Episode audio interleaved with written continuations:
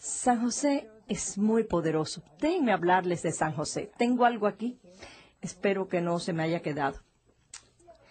Tengo un libro aquí llamado Las Glorias de José. Yo lo he leído antes y mis hermanas también lo han leído y se van a morir cuando se los lea a ustedes. El poder de San José. ¿No lo van a creer? Se los voy a leer y no van a creer lo que este hombre tan dócil pudo hacer. Un famoso cirujano termina su día de trabajo todos los días con esta invocación. San José, ora por nosotros. Cuando él vio mi cara de sorpresa ante eso, me contestó, siempre necesitamos este gran hombre para que trabaje con nosotros. Entonces me tomé el tiempo de preguntarle que me explicara cuando San José había intervenido en su vida. Después de un momento de duda me dijo, bueno, a mí no me gusta hablar de mis experiencias personales, especialmente en asuntos de religión, pero a lo mejor sería posible que usted le haga saber a otras personas que San José siempre ayuda a aquellas personas que ponen su fe en él. Escuchen esto que yo escuché y vi con mis propios ojos. Una noche de invierno tomé el tren, iba solo en el compartimiento del tren. Estaba semi-oscuro y llevaba una cantidad grande de dinero encima que iba a ser usada para construir una nueva clínica. Me debo haber quedado dormido debido a la fatiga del viaje durante la noche y de las operaciones que había realizado durante el día.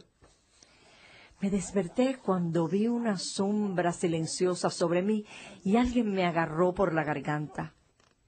Me era imposible apretar el botón de la alarma y no podía soltar ni gritar ni, ni pedir ayuda.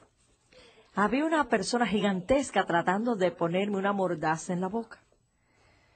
Y yo pensé, San José, él siempre me había ayudado cuando yo lo invocaba.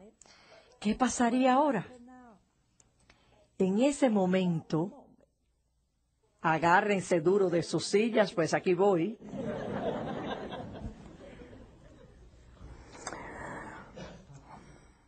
En ese momento, un puño que venía de afuera de la ventana del tren le pegó a mi asaltante un tremendo puñetazo. ¡Pau! Él me soltó y volvió sus ojos hacia el cristal de la ventanilla donde aparecía un rostro. El mismo rostro que el de la estatua de San José que yo tengo en mi escritorio. ¡Ah! El hombre que me trató de asaltar de un grito y salió corriendo. Como si me hubiera despertado de un sueño, volví mi cabeza y miré a ambos lados. Entonces el cirujano abrió la gaveta de su escritorio y sacó algo diciendo, solo esta mordaza y esta cuchilla estaban allí sobre el asiento. Yo me hice el firme propósito de no comentar nada, pero sucede que no mucho tiempo después el hombre que me asaltó se entregó y se encuentra ahora en prisión. Yo pensé que mis hermanas iban a morir cuando escucharan esto, que San José usara su puño y le pegara al exaltante. ¿Qué clase de hombre, no? Ahí termina la flor en su mano.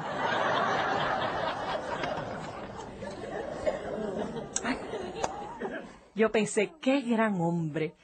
Y así hay muchísimas otras historias en el libro.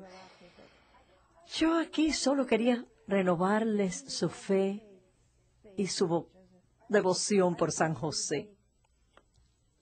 Antes de empezar el programa, yo hablaba de los altares a San José que existen en el sur. También hay algunos en el norte, pero yo no los había visto. Los altares en Nueva Orleans están llenos de imágenes de San José.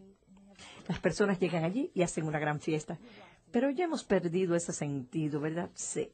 Pero ustedes pueden comenzar ahora. Tenemos que tratar a los santos por lo que son. Ellos son reales, están con nosotros, nos aman y nosotros tenemos que celebrar el día de sus festividades. Tenemos que ponerlos a trabajar. La mayor necesidad que hay en América hoy en todo el mundo es la vida familiar. Si tienen problemas, pues vayan a José. La Madre Superiora siempre me dijo cuando yo entré al convento que le pidiera todo a José. Y necesitamos invocar a San José.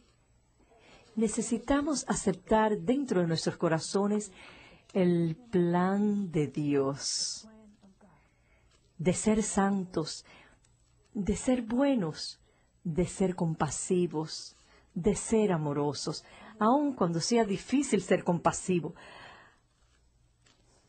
aun cuando sea difícil ser cariñoso. Hoy Dios los necesita a ustedes más que a ninguna más que ninguna otra época en la historia del mundo. Cada individuo es importante para Dios. Aquellos que se han alejado de la iglesia desde hace muchos, muchos años, necesitan volver. Necesitan volver. No existen pecados que se hayan cometido que no sean perdonados. Y no solo perdonados, sino olvidados y borrados de su alma. Necesitamos volver